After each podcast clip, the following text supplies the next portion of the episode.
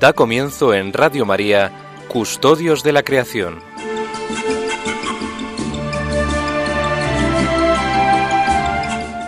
Dirigido por Lorena del Rey.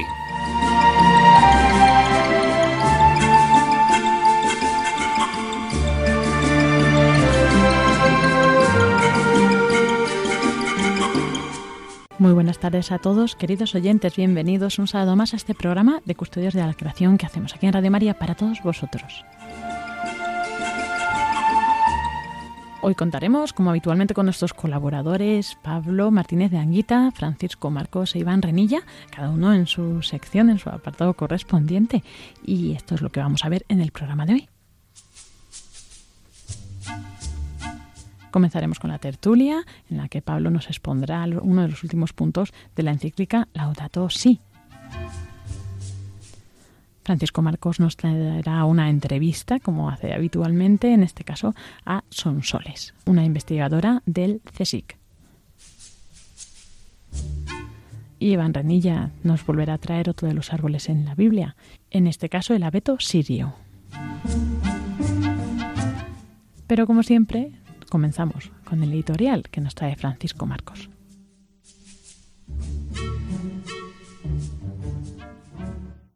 Buenas tardes, queridos oyentes de nuestro programa Custodios de la Creación de Radio María. Estamos en un sábado muy especial del año. Es el sábado anterior a la Semana Santa. Y yo quiero recordar hoy una figura preciosa que tengo ante mis ojos. Es la figura de unos cuantos jóvenes salmantinos con sus hijos, familias jóvenes, matrimonios jóvenes, que todos van tras una cruz despacito desde Salamanca a visitar al Cristo de la Cabrera. Es el sábado antes de Semana Santa, ha sido esta mañana. Qué cosa más deliciosa. Por la tarde todos juntos vamos a celebrar, hemos celebrado durante ya más de 20 años, una vigilia un rato de oración en medio de la naturaleza. La dehesa salmantina, preciosa, está encantadora. Vamos rezando el rosario, sin prisas. Algunos aprovechamos el rato para confesarnos. Otros compartimos lo que durante un año a lo mejor que hacía que no nos habíamos visto, hemos hecho. Y todo esto en medio de la obra de la creación. El ruido de fondo es el trinar de los pájaros, de los jilgueros, la comida tranquila en medio de una dehesa. Por el camino se nos han ido agregando poquito a poco amigos. Por la tarde todos en el convento de las Carmelitas Descalzas de Cabrera, de Salamanca. Doscientas personas. Y todo rodeado de la belleza de la dehesa salmantina. Todo rodeado de la belleza de la creación. Queridos amigos que me escucháis con cariño. Muchos de vosotros o algunos de vosotros habéis gozado de la primavera. Qué bonito este sábado. Vamos a celebrar que el domingo, el domingo de Ramos, Jesucristo va rodeado de esas palmeras de las que nos hablábamos. Iván alguna vez nos ha hablado al hablar de los árboles, de esas palmeras tan bonitas. Y se me vienen a la mente dos, dos recuerdos preciosos. El primero, los deliciosos, los deliciosos tronos, haces, palmos que se cortan de la palmera y que dicen que le hicieron llorar a San Juan Pablo II. Cuando nuestros hermanos de Elche enviaron esa maravilla al Vaticano, cuentan las historias que Juan Pablo, Juan Pablo II, San Juan Pablo II, Carlos Buitira, se conmocionó tanto que lloró ante la belleza de las palmeras de Elche. Y el segundo es los niños. En Salamanca, el paso de Semana Santa es el de la borriquilla. Son los niños. tenemos que saber mirar con ojos de niños la belleza de la naturaleza. Estamos rodeados de unos plátanos muy bonitos. La naturaleza, vestida de hermosura, nos ofrece el preámbulo a la Pascua. No lo dice Paco Marcos que os está hablando aquí ahora. Bueno, Lorena, Pablo, Iván y todos ustedes. Osana, Dios en las alturas, Dios en esa naturaleza infinita que nos recuerda el inmenso amor que Dios nos tiene.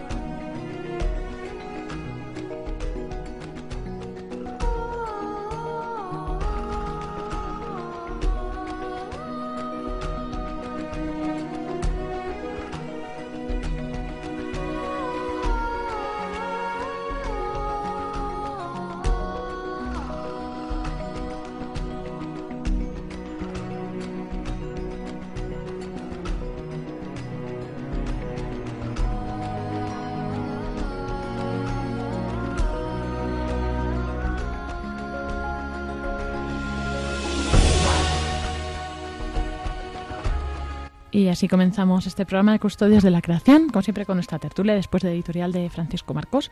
Y hoy, pues, Pablo, ¿de qué nos vas a hablar? Bueno, estamos acabando la Laudato Si. Vamos a llegar a, los capítulos finales. No me lo creo. Parece mentira, es una cíclica larga, pero ya estamos llegando hasta el final. Eso está bien. También hay que terminar y ir viendo más cosas, porque están también surgiendo muchas cosas alrededor de todo esto y creo que va a ser muy interesante. Efectivamente, también de ello hablaremos. Muy bien, pues Comenzamos. ¿Qué parte en concreto vamos a ver? Pues vamos a hablar de todo lo que tiene que ver con los sacramentos y la laudato si. En concreto hay un epígrafe muy bonito que se llama Signos sacramentales y descanso celebrativo. Y yo quería empezar con una con una frase, esto es del creo que es del libro del Éxodo, que dice, eh, bueno, por, qué surge la ley del sábado, del descanso del último día de la semana. Y dice el libro del Éxodo, para que reposen tu buey y tu asno, y puedan respirar el hijo de tu esclava y el emigrante. Obviamente no es que estemos aquí comparando ni dando por hecho la, esclavitud, pero para que reposen tu buey y tu asno. Y a mí esto me, me, llama la atención porque no solo un descanso humano, lo que nos llama el Señor el fin de semana, es a un descanso y una contemplación de la creación, esa, esa dejar no solo reposar la tierra, sino, sino a tenerla en consideración. La segunda parte a la que te referías, ¿cuál era? El esclavo y... Para que, para que reposen tu buey y tu asno, y continúa el, el libro del Éxodo, y para que puedan respirar el hijo de tu esclava y el emigrante. En la primera parte no, porque evidentemente eso ya lo tenemos superado, ¿no? Bueno, todavía sigue, sigue, habiendo esclavitud ligada al pecado, ¿no? Pero, en algunos lugares de África todavía sigue habiendo tribus esclavas de otras tribus. Cierto. Por no hablar de la mano de obra infantil y abusiva. También es cierto. Pero eh, el emigrante hoy yo creo que sí que necesita que le demos un respiro a los emigrantes. y yo creo que a, mí está hombre, esto está escrito hace millones de años y no es cuestión de comparar al buey, al asno, al emigrante y, al hijo de la esclava, ¿no? Pero, pero lo que lo que yo extraigo de aquí es que el domingo no es solo para que nosotros descansemos, es, es un momento para abrirnos, para abrirnos a, a la contemplación. Y tengo aquí otra frase muy bonita de, que es de, de San Juan de la Cruz, que nos habla decir, bueno, ¿a qué, ¿a qué nos abrimos, no? Y entonces dice, las montañas, dice aquí en el, cántico San Juan de la Cruz, las montañas tienen alturas, son abundantes, anchas o hermosas o graciosas, floridas y olorosas. Estas montañas es mi amado para mí. Los valles solitarios son quietos, amenos, frescos, umbrosos, de dulces aguas llenos, y la variedad de sus arboledas y en el suave canto de aves hacen gran recreación y deleite al sentido. Dan refrigerio y descanso en su soledad y silencio. Estos valles es mi amado para mí. Yo creo que es una frase tan bonita que todos, Pablo, alguna vez cuando hemos recorrido la montaña en fin de semana, hemos tenido la suerte de poder eh, caminar por algún valle, yo creo que hemos pensado lo mismo, pero no hemos encontrado las palabras tan bonitas. Estos valles es mi amado para mí. Es que es, muy bonito porque básicamente, eh, y ahora cito a San Buenaventura, eh, el Señor nos llama a la contemplación. ¿no? Dice San Buenaventura, la contemplación es tanto más eminente cuanto más siente en sí el hombre el efecto de la divina gracia o también cuanto mejor sabe encontrar a Dios en las criaturas exteriores. La naturaleza desde, desde el Antiguo Testamento, desde que el hombre es hombre, tiene, tiene una función salvífica y es encontrar a mi amado en ella. Entonces no es solo que, que, que repose quien lo necesita, y que cuidemos al que lo necesita, porque es verdad que a veces llegamos al fin de semana tan cansados que es solo para reposar nosotros, no es para que nosotros, casi para que los demás descansen de nosotros, ¿no? ¿Eh? Para, para dar reposo a los demás, pero también para contemplar. Y bueno, todo esto son frases que estoy extrayendo de la Laudato Si. Yo creo que también, como bien dices, el descanso es también tiempo propicio para dedicarlo a la espiritualidad y, y también a, la reflexión, ¿no? Que está eh, el día a día, la rutina y, las preocupaciones cotidianas muchas veces no nos dejan reposar y reflexionar. Porque, eh, y, dejarse llenar, porque ni siquiera a veces la reflexión es como una, una tarea propia de la persona, pero el, el asombro y la contemplación es abrir los ojos. No, no, no, requiere ni siquiera un trabajo de concentración o, de ni siquiera de meditación o, de, intensa concentración, no es ese de lo que yo le digo a mis hijos de dejarse llenar por el wow de la vida. ¿Cuántas cosas te pueden provocar un wow, no? Pues eh, ese es el ese es el inicio. Yo creo que es convertirnos un poco mm, no convertirnos, ya lo somos, ¿no? Recipientes de barro, pero esos recipientes de barro dejarnos llenar, como tú bien dices, por lo que Dios ha creado para llenarnos. Porque Y entonces, en este sentido, efectivamente, la naturaleza es un signo sacramental. Y dice el Papa, el universo se desarrolla en Dios que lo llena todo. Hay mística en una hoja, en un camino, en el rocío, en el rostro del pobre. Entonces, eso está ahí para llenarnos de Dios, para, para contemplar, como dice San Buenaventura, eh, al Señor a través de sus criaturas exteriores.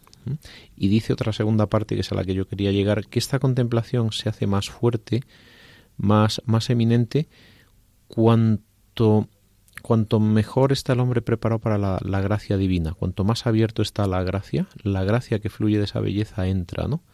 Entonces hay como dos componentes, es el, el estar atentos, el, el dejarse cautivar, pero también tener el corazón abierto a estar atento. Ese Señor que me llene tu gracia a través de toda esta belleza. Y yo creo que es tiempo también, las vacaciones, los fines de semana y ahora la tan esperada Semana Santa, que estoy seguro que Pablo estará de acuerdo conmigo, ¿no? Por fin, por fin llegan las vacaciones. Esas vacaciones ya tan, tan, tan esperadas y tan deseadas. Es momento también estas vacaciones para dedicarle tiempo en el descanso a la oración y yo siempre he pensado que sí es verdad, hay iglesias preciosas, ¿no? Construidas por el hombre, porque hay auténticas eh, maravillas, ¿no? Eh, llenas de arte y llenas de, paz dentro de, algunos templos y de algunas iglesias. Pero para mí la, mayor, el mayor templo que hay es irme a un bosque y pensar que esas columnas son las los, los árboles son las columnas de esa iglesia y las nubes pues, la bóveda de esa iglesia, ¿no? Efectivamente. Y, yo además animo a, vivir esto desde una conciencia de la gracia, desde una búsqueda de la gracia en, los sacramentos, porque uno podría pensar, bueno, estamos en, tiempo de Semana Santa, pues vamos a vivir los sacramentos, y, es verdad, ¿no? Pero es que además, dice el Papa, dice, en la Eucaristía lo creado encuentra su mayor elevación. La gracia que tiende a manifestarse en modo sensible logra una expresión asombrosa cuando Dios mismo, hecho hombre, llega a hacerse comer por su criatura. Entonces, el, el, el, tener una vida sacramental y de piedad, lo que de algún modo nos invita el Papa al tenerla, es, a ser conscientes de que entendemos y disfrutamos más la belleza de la naturaleza. Entonces es una reciprocidad. La belleza de la naturaleza te puede llevar a la a desear ese misterio que está implícito, que es en el fondo intuitivamente es pedir la gracia, pero al mismo tiempo la gracia te abre a disfrutar más. Por eso yo creo que son vacaciones de, contemplación, de contemplación de los misterios eh, dolorosos, de, contemplación de la pasión, y de contemplación de la primavera. Ambas cosas, de, disfrutar de lo bonita, bonita, bonita que está la primavera y lo que, y lo que nos va a venir, en paralelo a, los misterios de la pasión. Yo me imagino que por algo eh, nuestro Señor eligió la primavera para, para su pasión. Entonces creo que son dos misterios que van en paralelo y que nos se ayudan a comprenderse mutuamente. Además, tú sabes, Pablo, que ese refranero tan rico que tenemos, que tantísimo le gusta a Paco y que, y que en sus en sus editoriales con, e, con esos refranes nos deleita, hay un refrán que dice que no quita lo cortes para lo valiente. Efectivamente, ¿no? no, es incompatible en absoluto poder disfrutar de las maravillas que nos ofrece el Señor en, la primavera, pues con, como dice Pablo, con los misterios, la oración, la meditación de, de Cristo en el huerto de los olivos, luego la disfrute de los valles, de las montañas, de las mm. hojas, del cantar de los, de los pájaros. Pero fíjense además en los misterios dolorosos, ¿no? que es primero la oración y en el huerto de los olivos de nuestro Señor Jesucristo. Luego cuando es eh, azotado, flagelado y torturado en la columna, ¿no? Después el segundo misterio. Y uno puede ir viviendo, ¿no? Todo, eso, observando la naturaleza, puede ir viviendo. No digamos ya luego, pues la coronación de espinas, en fin, eh, la cruz que llevó a cuestas Jesús camino del Calvario. No olvidarnos que se echó a las espaldas todas nuestras pues eso, nuestros pecados y nuestras, nuestras a veces no, no, ya no defectos, sino nuestras pequeñas miserias ¿no? que llevamos a, veces que con nosotros y que Cristo se echó a la espalda, como si fuera una mochila, muchas veces como si fuera una mochila llena de piedras. Y uno dice, ¿y, esas piedras que llevó en, en, esa mochila detrás en su espalda Jesús, que eran? Pues nuestros corazones endurecidos, yo creo, ¿no? como piedras. ¿no? sí. Y bueno, y quien, quien encuentra a través de, la oración la, contemplación, y aquí como dice el, Papa, ¿no? que a través de los sacramentos, especialmente la Eucaristía, uno, uno puede entender mejor la contemplación de la naturaleza y el, el otro día, bueno, lo, lo, comentaba con unos amigos, que realmente nosotros tenemos una suerte enorme los, los cristianos, porque asombrarse se asombra todo el mundo pero el cristiano a través de la gracia que, le asiste y de, lo digamos de la fe que vivimos tenemos una facilidad enorme para pasar de la admiración a la alabanza y entonces esto es precioso porque uno cuando alaba como que se, se funde más a la naturaleza da, da gracias por, por, la existencia de uno mismo por todo lo que le rodea se siente uno en, en comunión ¿no? y nosotros tenemos esta enorme suerte de que la alabanza te llega comprender mejor lo maravilloso de las cosas que te asombran y al mismo tiempo a, sentirte en pues en, una en, en una dinámica cósmica con todas ellas ¿no? hacia el Señor. Yo creo que sí, que porque nos permite el haber conocido a Cristo y, y, haber conocido todas las enseñanzas de Él, como dices tú, Pablo, yo creo que nos ayuda a percibir con más sensibilidad todavía el, don y la gracia que es tener todas las maravillas que nos rodean, que nos ha dado gratuitas el Señor, pero que realmente cuando vas apreciando y disfrutando y paladeando cada uno de esos momentos y cada una de esas maravillas, dices, madre mía, qué regalo. Esto, esto que tú dices, eh, hay dos, eh, como decía el Papa Juan Pablo II, hay como dos pulmones en la Iglesia, el de Oriente y el de Occidente, ¿no? Nosotros somos la, la Iglesia católica occidental y luego está la Iglesia Oriental, que tiene una, una enorme riqueza que a veces en Occidente pues eh, nos, nos, olvidamos. ¿no? Y dice el Papa hablando de, de esta Iglesia eh, de Oriente, ¿no? justa mismo esta, esa percepción que tú dices. Esto se puede percibir particularmente en la espiritualidad cristiana oriental. La belleza, que en Oriente es uno de los nombres con que más frecuentemente se suele expresar la divina armonía y el modelo de humanidad transfigurada, se muestra por doquier, en las formas de los templos, en los sonidos, en los colores, en las luces y en los perfumes. Para la experiencia cristiana, todas las criaturas del universo material encuentran su verdadero sentido en el Verbo encarnado. Esto es una preciosidad porque el que contempla la naturaleza puede llegar a decir, Señor mío y Cristo mío, qué grande eres en todas estas cosas, ¿no? Yo, como decía San Juan de la Cruz, en e, este es el valle de mi amado, o en este, en este valle está mi amado, ¿no? Todas las cosas te ligan a, a la belleza, que es el, sinónimo en la tradición eh, oriental de, de, Dios, ¿no? Toda la, toda la belleza nos lleva a Dios y al mismo tiempo el, el, tener el tener los sacramentos y la vida de gracia a la que nos a la que nos llama a través del descanso y en concreto a través de estas fiestas de primavera son la Pascua que, se, que es siempre en primavera pues al mismo tiempo es una maravillosa apertura de ojos al disfrute y al deleite del valle donde vive el amado.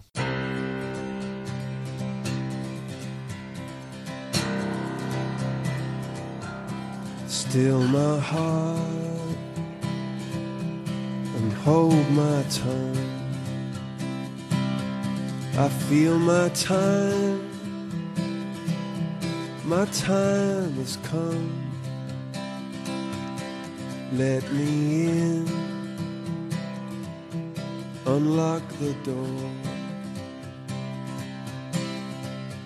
I never felt this way before. Y ahora sí llegamos con estas notas musicales a nuestra parte de la entrevista que nos trae Paco Francisco Marcos de vez en cuando. Eh, y hoy en esta ocasión vamos a entrevistar de nuevo a Sonsoles Martín Santa María, que ya la tuvimos hace unos cuantos programas. Y bueno, pues eh, para recordar quiénes son Soles, pues son Soles, eh, bueno, madrileña, licenciada en farmacia y doctora en farmacia por la Universidad Complutense de Madrid, que bueno, pues después de, de varias estancias en el extranjero también, pues ahora está en el Centro de Investigaciones Biológicas del CSIC como científica titular. Y bueno, su investigación se sitúa en la intercesión entre la química y la biología. Además, pues está casada, tienes madre de tres niños y bueno, pues por supuesto, catequista y voluntaria de Cáritas y también aquí colaboradora nuestra. Pues bueno, os dejo con Paco y con Sonsoles.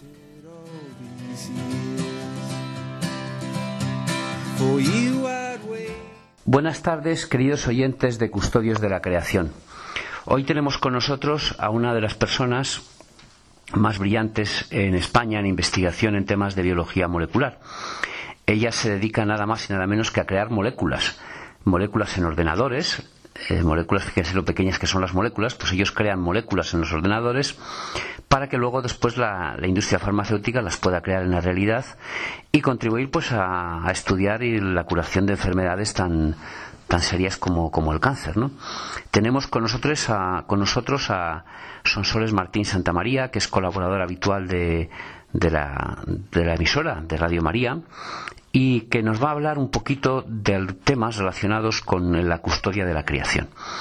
Eh, buenos días, Sonsoles. Buenas tardes, Sonsoles. ¿Qué tal estamos? Pues buenas tardes, Francisco. Encantada de estar aquí contigo.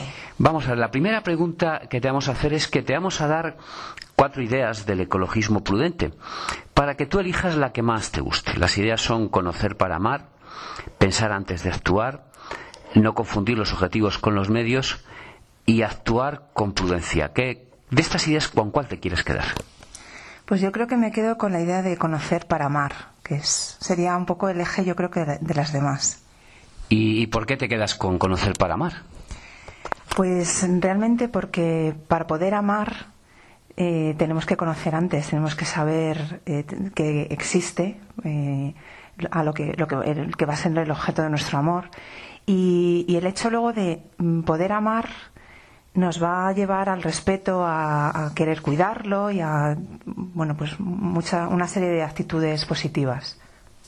Sonsoles, eh, tú eres madre de familia, madre de tres hijos. Eh, ¿Qué conocimientos de la naturaleza crees que se escasean hoy en nuestros jóvenes? O sea, ¿a qué crees tú que debe dedicarse esto que tan, tanto está en boga y que tanto hablan de ello, de la educación ambiental? Pues yo creo que mm, eh, en esta sociedad en la que vivimos, en la que estamos inmersos, en, la que la tecnología pues nos facilita tanto la vida, creo que los conocimientos de la naturaleza que más escasean, curiosamente, son los más simples y los más los más sencillos. Por ejemplo, por mm, decir alguno, el conocimiento de los ciclos naturales, ¿no? Simplemente de las estaciones el tener conciencia de, cómo bueno, pues va cambiando nuestro entorno a lo largo del año, según van cambiando las, las estaciones, todo esto, si nos volviéramos un poco más observadores, realmente también creo que nos pondría más en contacto con, el ciclo de nuestra propia vida y, con el ciclo de, la vida de, los demás, de las personas que, nos rodean. Entonces, creo que es un concepto muy simple, muy sencillo y, sin embargo, pues no somos conscientes y, no, no, no, nos falta esa conciencia. Y luego también creo que hay otro, otro conocimiento, otro aspecto también muy sencillo y muy simple, que es el valorar los recursos naturales, porque todo nos viene dado, todo nos viene hecho. Eh, y, por ejemplo, hay un, recurso natural tan simple y tan sencillo como es el agua, y sin embargo no somos conscientes de, de, que el agua pues tiene que venir de algún sitio, que, que, no es un recurso que, sea inagotable, que tenemos que cuidarlo, que no tenemos que derrocharlo, que hay gente, mucha gente en el mundo que no tiene agua o que tiene que andar kilómetros para conseguir un, bidón de agua. Entonces, estas dos cosas simplemente, pues, que son tan sencillas, tan simples como, como digo, pues son unos conocimientos que creo que ahora mismo nuestros jóvenes mm, no son conscientes de ellos.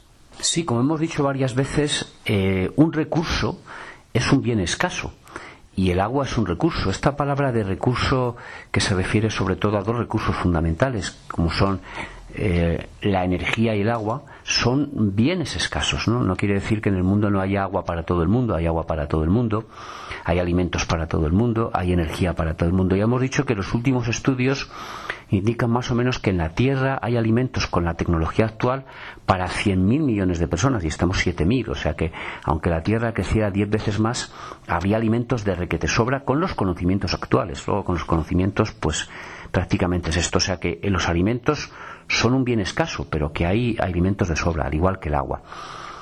Esta importancia es grande. Y una pregunta con todo lo que has dicho. La gente se queja de los fríos en invierno. ¿Por qué es importante y por qué es bueno que haga frío en invierno y que llueva en invierno? ¿Por qué es bueno que llueva en invierno? Pues necesitamos del frío, ¿no? Necesitamos que la, toda la naturaleza que nos rodea pues pase por su eh, tiempo de hibernación. Necesitamos que llueva, que nieve para tener esos depósitos de, de agua en, la, en, la, montaña. Necesitamos eh, bueno pues pasar por todas estas etapas para que luego pues eh, que muera todo para que luego germine ¿no? y vuelva eh, ahora estamos empezando la primavera, pues vemos cómo empiezan los árboles ya a tener sus brotes, las primeras hojas, primeras flores. Entonces, eh, necesitamos pasar por todo ello. Y luego, también, em, bueno, nosotros tenemos frío, encendemos la calefacción, tenemos calor, ponemos el aire acondicionado, pero también es bueno sentir el frío y hacernos conscientes de, de lo que es eh, bueno pues tener frío y, y, ponernos en contacto con a lo mejor con la nieve o con la lluvia. Igual que en verano también pues es bueno pues ponernos en contacto con, con un ambiente más cálido irnos a dar un paseo y tener un momento de calor no yo creo que todo esto nos hace ponernos en contacto con con la naturaleza y somos parte de la naturaleza. Entonces creo que eso como personas pues eh, es algo que lo tenemos muy muy enraizado y, es bueno que lo experimentemos. Sonsoles, ¿cómo crees que se podría solucionar este problema de conocer para amar con nuestros jóvenes, es decir, el problema de la educación ambiental? ¿Cómo, cómo crees tú que se puede solucionar? Pues yo creo que un poco, pues lo que acabo de decir, que es en realidad es eh, para conocer hay que experimentar y hay que exponerse, hay que pisar la tierra, hay que meterse en un bosque, hay que eh, ver a los campesinos eh, cosechando y para darnos cuenta también de la dureza de, su trabajo, por ejemplo, o, observar el cauce de un río, también cuando el cauce de ese río a lo mejor está más seco, eh, pues observar o escuchar el canto de los pájaros, escuchar el viento, sentir el aire, o sea, hay que pararse a mirar, a, a oler, a sentir, hay que mancharse, hay que meterse en el barro, ¿no? Y meterse por un bosque, a lo mejor, pues tener que cruzar un sitio donde hay un, barro. Entonces, eh, esto también es muy primario y muy, y muy simple, pero, pero yo creo que es en, esta, un poco volviendo a la, a la, idea que comentaba antes, en esta era tan tecnificada, yo creo que el contacto con, con la tierra es, es la única forma eh, de, de, poder conocer para, para luego amar. En este programa Continuamente aconsejamos a nuestros oyentes, sobre todo a los padres de familia, que los fines de semana salgan con sus hijos al campo y, como bien ha dicho Sonsoles, pues que se manchen los niños con la tierra, que toquen la tierra. Los psicólogos actuales, eh, todos ellos están de acuerdo en que es muy importante que los niños, hasta los 7, 8 años, jueguen con la tierra, que jueguen con la tierra y con el agua, porque eso desarrolla mucho su inteligencia y su contacto con el medio. Eh, ¿Tú qué piensas de esta idea de salir con, con tus con los hijos, todo seguro que lo has hecho alguna vez, si nos puedes contar una anécdota, de salir en familia a disfrutar con tus hijos y con amigos de tus hijos del campo. Pues bueno, estoy de acuerdo, estoy absolutamente de acuerdo. Creo que, que ahí, desde luego, cuando lo tenemos a los niños pequeños, estamos tan preocupados de su, de su crecimiento, de, de su progreso, de sus capacidades psicológicas, intelectuales, pues yo creo que, ahí estamos todos de acuerdo. Em, el problema comienza cuando empiezan ya pues, a ser un poco más mayores, empiezan a, engancharse con los juegos electrónicos, con las máquinas, etcétera.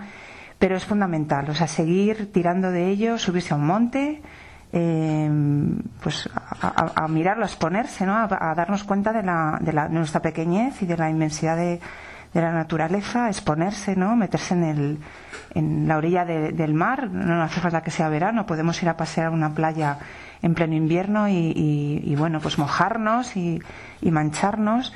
Em, y bueno, pues em, eh, hay veces que, a lo mejor no es tan fácil escaparse al campo, pero de nuevo creo que podemos observar y ver simplemente los árboles que tenemos en nuestras calles, eh, podemos pararnos a mirar el, amanecer cuando estamos en el atasco, camino del trabajo. Podemos transmitirles también esa idea de decir, mira qué bonito está el cielo en este momento, en, cualquier momento del día, o mira estos árboles, cómo se están llenando de flores. O sea que creo que, esa actitud la podemos tener en, cualquier momento del día.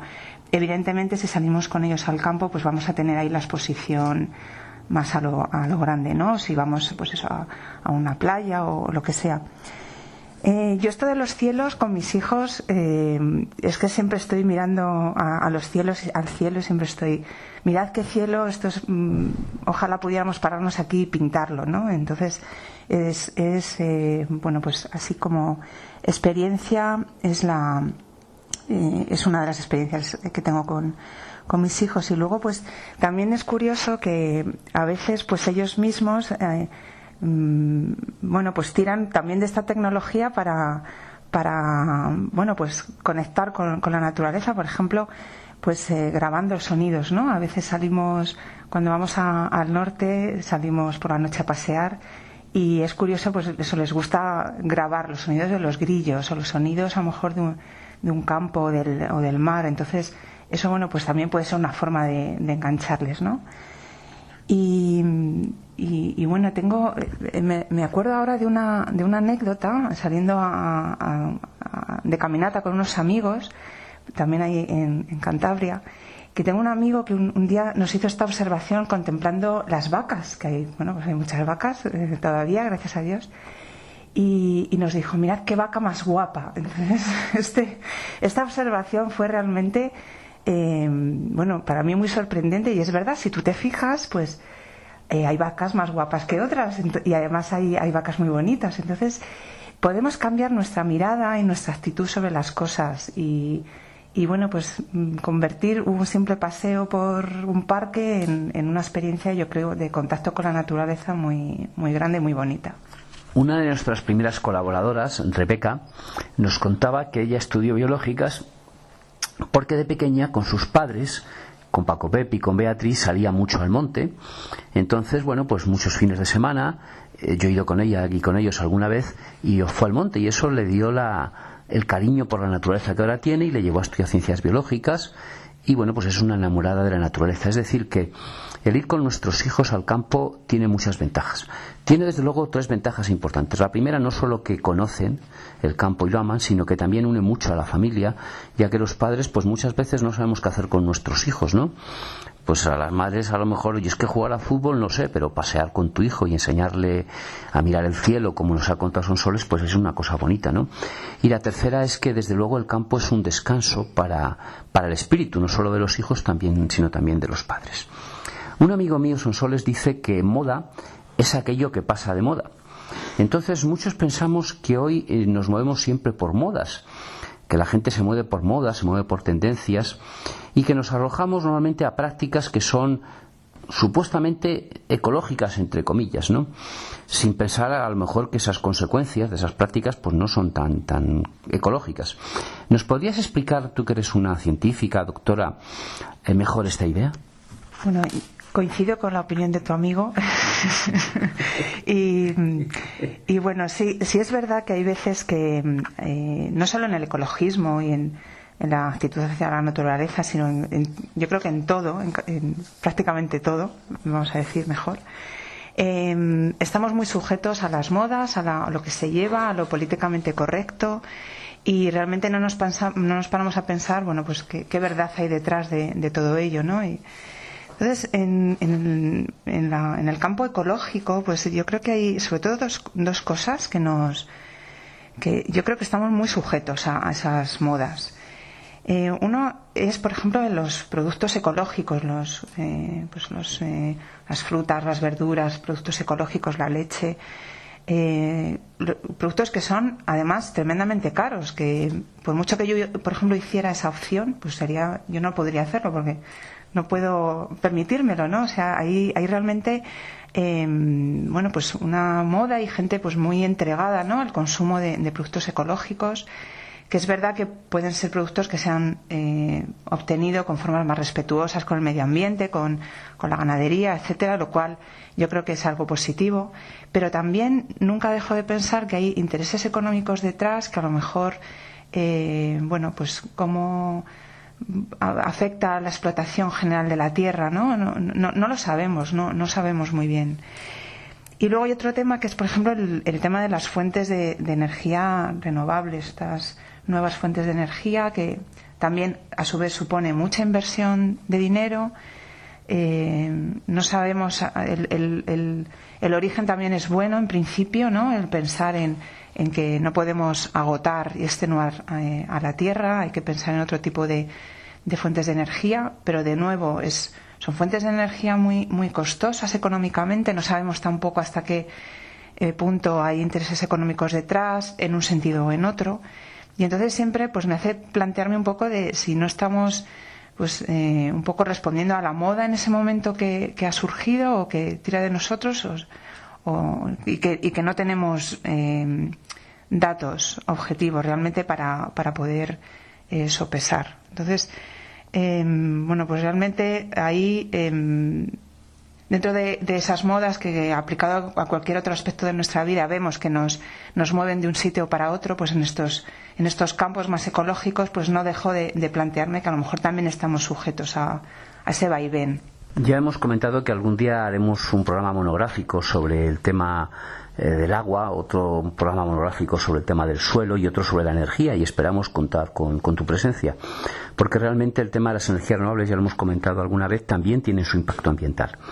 Eh, nosotros defendemos totalmente las energías renovables, pero eh, conociéndolas, conocer para amar. las energías renovables, como hemos contado, pues son muy buenas, pero tienen su impacto ambiental. Actualmente el Sahel está aumentando su tamaño, está haciendo cada vez más grande el desierto del Sahel porque con ignorancia eh, los que viven allí utilizan toda la leña para hacer leña y carbón vegetal.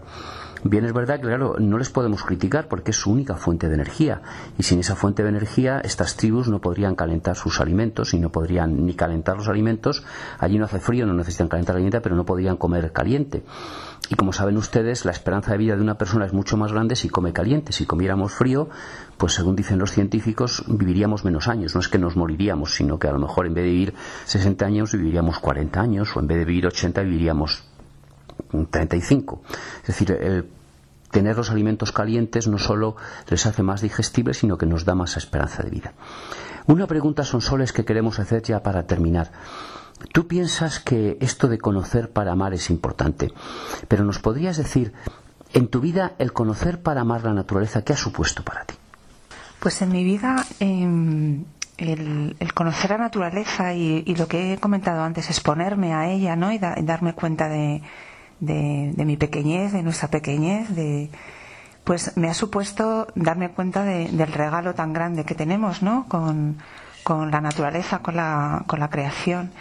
Y eso, pues como tú has, explicado antes, da mucho descanso para, para, el alma, ¿no? Entonces, creo que en, la vida del alma, en la vida espiritual, el, el, contacto, el conocimiento de la naturaleza con cosas tan sencillas como es Puede ser eh, simplemente el parque que está de nuestra casa, observar los árboles, observar el cielo. Yo creo que, que eso para, eh, para mí en concreto, ya que me hace esta pregunta eh, centrada en mí, pues ha supuesto pues esa, ese descanso del alma y esa bueno pues darme cuenta ¿no? de, del regalo tan grande que, que tenemos y, de bueno pues dar, sentirme hija de Dios Muchas gracias, Sonsoles. Ya han visto ustedes pues la sabiduría de doña Sonsoles Martín Santa María, que esperamos contar con ella otro día en nuestro programa. Gracias, Sonsoles. Pues gracias a ti, Francisco, y, bueno, espero que, esta conversación eh, haya servido a todos los oyentes de Radio María.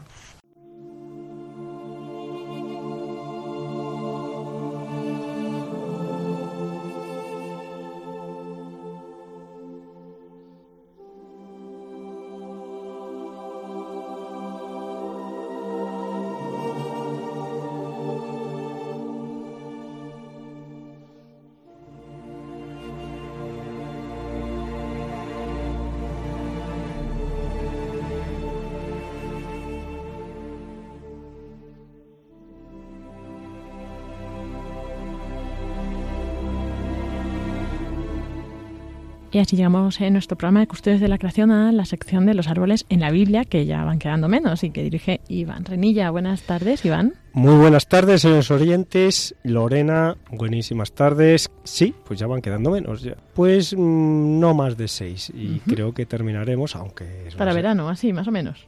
Sí, espero que sí. Antes de verano hayamos terminado, pero si no hay contratiempos por porque hay retransmisiones. Bueno, ya tienes ganas de proponernos algo nuevo. ¿Qué será? ¿Qué será? Bueno, vamos a terminar los árboles y hoy qué vamos a ver. Pues hoy veremos eh, un árbol que parece mentira, que en esas latitudes, en las zonas secas de Palestina, se pueda encontrar este árbol, que es el abeto, concretamente el abeto de Siria, o abeto, el abeto cilicia. Y se llama así porque las ramas tienen forma de cilicio. Ajá, qué interesante. Bueno, pues con igual que esta curiosidad, ahora conoceréis muchas más cosas de este abeto, así que os voy a dejar con Iván. Bueno, en primer lugar, como siempre hacemos, pues leeremos las citas de que aparecen en la Biblia, en concretamente en el Antiguo Testamento, donde es nombrada esta especie. En el segundo libro de Samuel, capítulo 6, versículo 5, David y toda la casa de Israel se regocijaban delante del Señor, con toda clase de instrumentos hechos de madera de abeto y con liras, arpas, panderos, castañuelas y címbalos. En este capítulo, concretamente, David lleva el arca de la alianza desde Baala de Judá hasta Jerusalén. En una segunda cita, primer libro de los Reyes, capítulo 6, versículo 34, hizo además para la entrada de la nave postes cuadrangulares de madera de olivo y dos puertas de madera de abeto. Dos hojas de una puerta eran giratorias y las dos hojas de la otra puerta también eran giratorias. En este caso, pues se comenta la construcción del templo y palacio que le llevó 20 años concretamente y de los cuales invirtió 13 en construir el palacio. Estamos refiriendo al palacio que construyó el rey Salomón. En otra cita, libro de Isaías, capítulo 60, versículo 30, te llegará la gloria del Líbano con el ciprés, el olmo y el abeto, para embellecer el lugar de mi santuario. Glorificaré lugar donde reposan mis pies varía mm, según las versiones de una especie a otra. Se refieren al abeto y en otras se refieren concretamente a la especie del boj. Bien, pues mm, en un momento entraremos ya en la ficha botánica y en las curiosidades.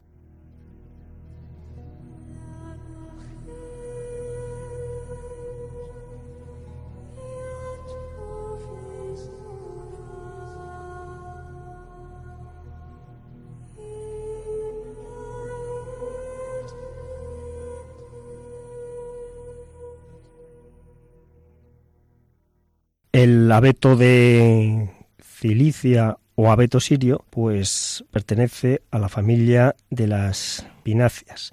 Su nombre científico botánico es Abies cilícica. Eh, la distribución se encuentra en las montañas de Siria, Líbano y Turquía, actualmente ampliamente distribuido en las montañas turcas de Tauro, al sur concretamente de Turquía. El porcentaje de población de esta especie es del 99, más del 99% en estas montañas de Turquía. En Siria se encuentra en los bosques de Talaquia, no llega al 0,50% de representación de la especie, muy drásticamente mermado en el territorio sirio. Lo mismo que en la otra localización, el Líbano. Se encuentra en el norte del monte del Líbano, con un 0,30% de la representación total de la especie, fíjense, en todo el planeta. Concretamente, en la población mm, de Líbano hay unos bosques, los bosques de Orse Eden, y en la montaña de Cuamamoa. Respecto a la talla del árbol, podemos decir que se encuentra entre los 25 y los 30 metros. La floración se produce entre los meses de abril y junio, pero muy concretamente en el mes de mayo. Las semillas maduran entre los meses de septiembre y noviembre. La altitud de la especie se encuentra entre los 1000 y los 2000 metros. Es el rango de altitud en el que vegeta y se desarrolla, pero actualmente se ha desplazado desde los 1200 metros a los 2100 desplazándose la altitud, si se dan cuenta, por su nivel más, más bajo, eh, concretamente 200 metros, porque era de 1000 a 2000 metros, y por el rango más alto de altitud, desplazándose hacia arriba 100 metros. Esto es debido a que esta especie es una especie indicadora del cambio climático y del calentamiento global y las mm, condiciones, la alteración de las condiciones climáticas la han empujado a que se desarrolle hacia altitudes más altas. La edad y la cuerda del árbol, pues la edad oscila entre los 300 y los 500 años, con una cuerda de entre 2 metros 30 y 6 metros 30 de cuerda, que viene a equivaler como unos mm, entre 75 centímetros y 210 centímetros, es decir, 2 metros 10 de cuerda.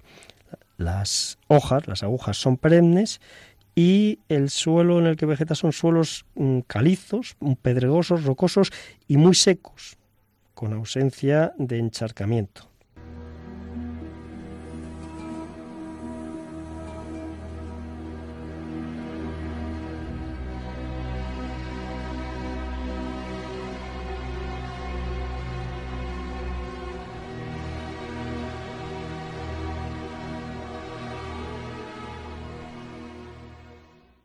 Ya entrando de pleno en las curiosidades, hablaremos de la etimología.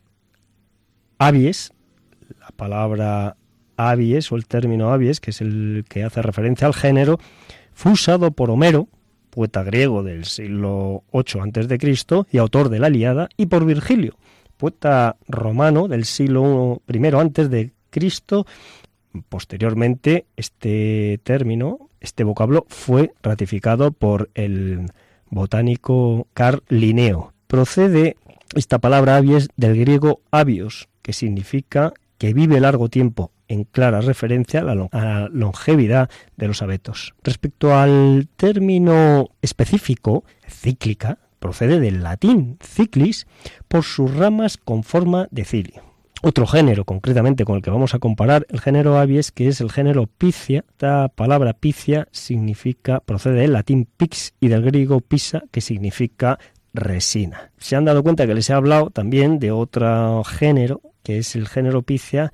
¿Y por qué? Pues porque aunque eh, los abetos, la palabra abetos se refiere concretamente, hace referencia al género avies, pero habitualmente y popularmente se usa también para mm, hacer referencia al género picia. Entonces son árboles que estos dos parientes, aunque no gemelos, porque sí pertenecen a la misma familia, pero son más que hermanos primos, porque Es como si pertenecieran a una gran familia, donde, a una familia más amplia en la que habría, eh, estarían incluidos tíos y primos. Bueno, pues estos, digamos, llamémoslo así, primos, para diferenciarlos, mm, porque son árboles parecidos, debemos fijarnos, por un lado, en las hojas, las ramitas. Estas hojas, en el caso concreto del género avies, del abeto, eh, están, eh, dejan una marca mm, circular cuando se cae la hoja, pero la rama queda lisa. Sin embargo, en la pícea, al desprenderse la hoja, la cícula, eh, deja un abultamiento rugoso que hace más áspera y más rugoso el tacto de las ramillas. Eso por un lado. Por otro lado, está mm, la diferenciación de las piñas, mientras que las piñas del género avies del abeto propiamente dicho, son verticales y hacia arriba, es decir, se insertan en las ramas verticales y hacia arriba, y se desprenden las escamas de esta piña quedándose solo el eje y tirando la semilla por gravedad al suelo para volver a regenerarse. En la picia, las piñas, en el caso de la picia, las piñas son colgantes y la piña, las escamas de la piña no se desprenden, sino que tira la semilla cuando se abre por la temperatura y posteriormente las piñas caen al suelo enteras, una vez que han mm, diseminado o han lanzado la semilla, es decir, los piñones.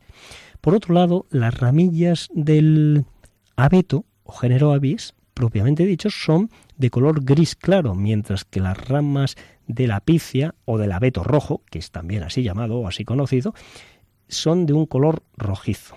Bien, esto para una pequeña guía para que ustedes puedan diferenciar en la naturaleza a estas dos especies o en los jardines que también se encuentran en los jardines de nuestra ciudad. Respecto a la especie concreta a la que nos estamos refiriendo, es decir, el abeto de Cilicia o el abeto sirio, decirles que está catalogado como una especie casi amenazada. Se publicó en el año 2013 se hizo la publicación de esta catalogación y se llevó a cabo la evaluación a lo largo del año 2011. Este informe de evaluación asegura que las poblaciones de Líbano y Siria se encuentran bastante degradadas, por lo que deben clasificarse en peligro crítico desde el a nivel nacional y que se deben aplicar medidas concretas de conservación y recuperación. Los factores de, de deterioro y riesgo en estas dos subregiones Mm, el Líbano han sido la presión urbanística y el uso de su madera para construcción y el mantenimiento de traviesas del ferrocarril, concretamente en el Líbano, como ya hemos comentado. Además de también por la explotación rural, es decir, para obtener combustible y, y, también por los pastoreos abusivos. En el caso de Siria, el desarrollo urbanístico, como ustedes pueden comprender, se ha paralizado en estos años de guerra, pero también los incendios y el uso como combustible para los hogares y el pastoreo caprino, es decir, el que se produce por las cabras. Respecto a Turquía, la degradación es bastante menor en los montes o en las montañas de Tauro, pero está afectado por tres factores. El, también el sobrepastoreo de cabra, tanto salvaje o silvestre como doméstica que dañan las plántulas y lo que es peor, los brotes jóvenes generando un problema y creando un problema de la regeneración y de la perpetuación de la especie. También la presión turística debido a daños por los incendios que se generan y los ataques de, patógenos, es decir, de plagas como consecuencia del debilitamiento de estas masas. Esta especie, como ya hemos comentado, es indicadora de cambio climático y calentamiento global y ya hemos hablado de que se ha desplazado su región o su zona de distribución altitudinal en 300 metros, nada más y nada menos, y nada menos, queridos oyentes, 200 metros en su región inferior de distribución y 100 metros en su zona de altitud superior. Finalmente, eh, decirles que se han declarado como medidas de protección reservas naturales y parques nacionales en los tres países donde se encuentra presente la especie. En el Líbano, la reserva natural de Horse Eden, que es la localización más al sur, que se encuentra más meridional en, la, en, el, en todo el planeta, y en Turquía el Parque Nacional de Kobada Lake y Olympos Beydaglari. En Siria la reserva de Latakia. Únicamente, para finalizar, decirles, queridos oyentes, que mm, hay una especie, en España también hay una especie de abeto, el conocido Abies pinsapo o el pinsapo, que se encuentra distribuido en tres localizaciones, Sierra de Grazalema, en Cádiz, y las Sierras Bermeja y las Sierra de las Nieves, en Málaga, eh, masas que son eh, debidamente conservadas y las que debemos tratar con todo cariño y respetar cuando visitemos esos lugares en los que se encuentran.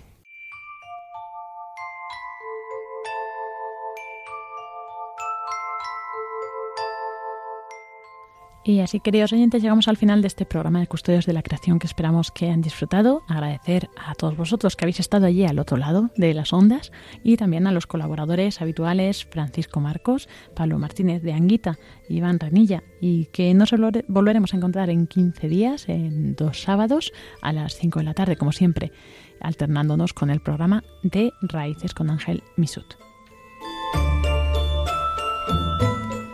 Para estar en contacto, ya sabéis, a través de las redes en Facebook, Custodios de la Creación, y también a través del mail custodios de la creación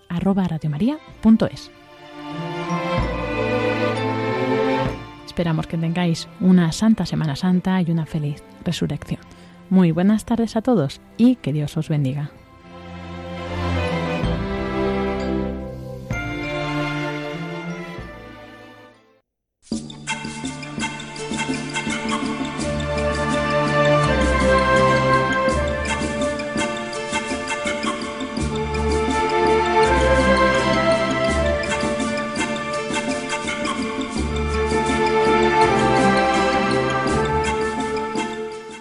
Acaban de escuchar el programa Custodios de la Creación, dirigido por Lorena del Rey.